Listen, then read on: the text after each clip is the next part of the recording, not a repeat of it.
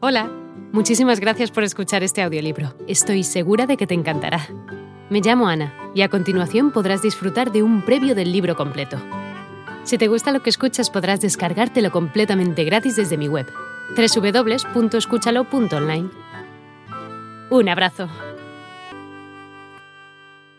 Y capacidad de explorar infinidad de dimensiones y mundos nuevos, todo la lleva a plantearse a partir de la irrealidad aparente del mundo material, ¿cuál es la verdadera realidad de la vida y de la materia? Indagación que marcará toda su existencia y el rumbo de sus descubrimientos.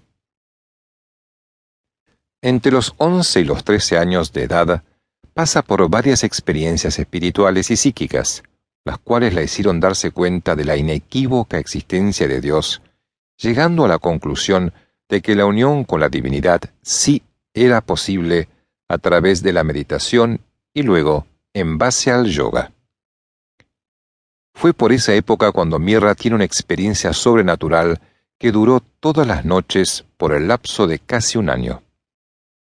Durante su transcurso, ella se sentía salirse de su cuerpo y elevarse por encima de la ciudad, experiencia que ella ha relatado en sus propias palabras. Solía verme a mí misma vestida con un espléndido manto dorado.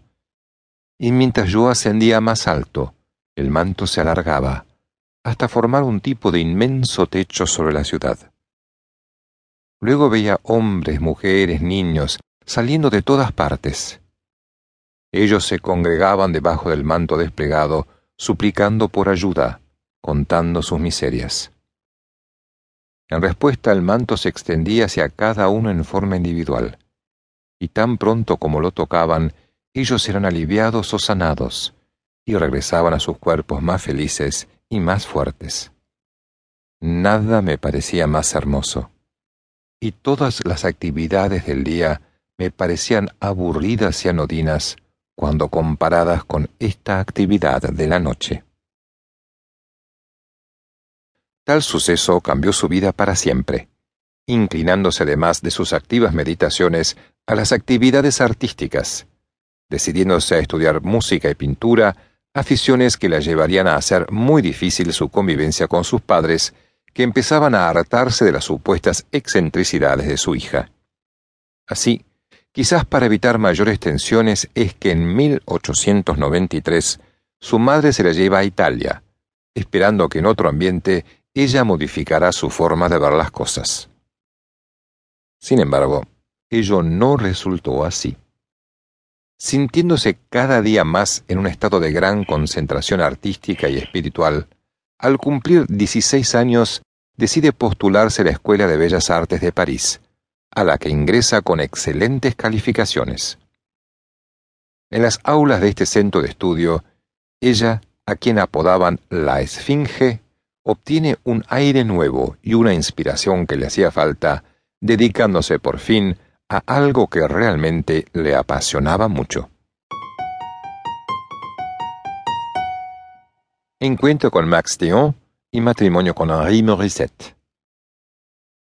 Es en este tiempo cuando se aproxima a los circuitos ocultistas parisinos, interesándose también por la filosofía existencialista, y luego por las posturas filosóficas de Max Theon representante en Francia de la Hermandad Hermética de Luxor y posterior fundador del movimiento cósmico, a quien conoció los 26 años y de quien se hizo muy cercana. Theo, con mucho el personaje más inquietante del ocultismo francés de su tiempo, tuvo una enorme influencia en ella, al punto que lo eligió como símbolo de su organización posterior, Auroville.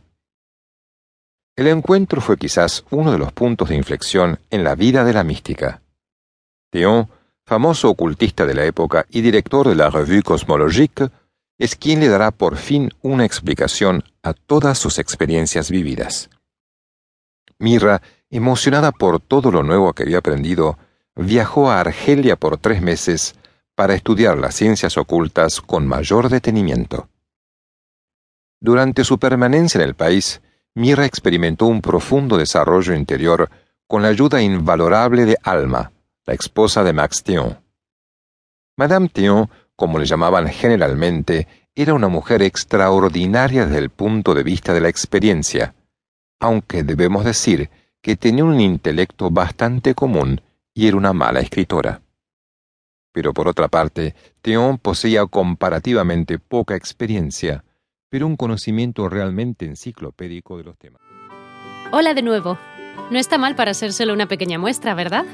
Si te ha llamado la atención, recuerda que encontrarás este audiolibro completo y gratis en www.escúchalo.online.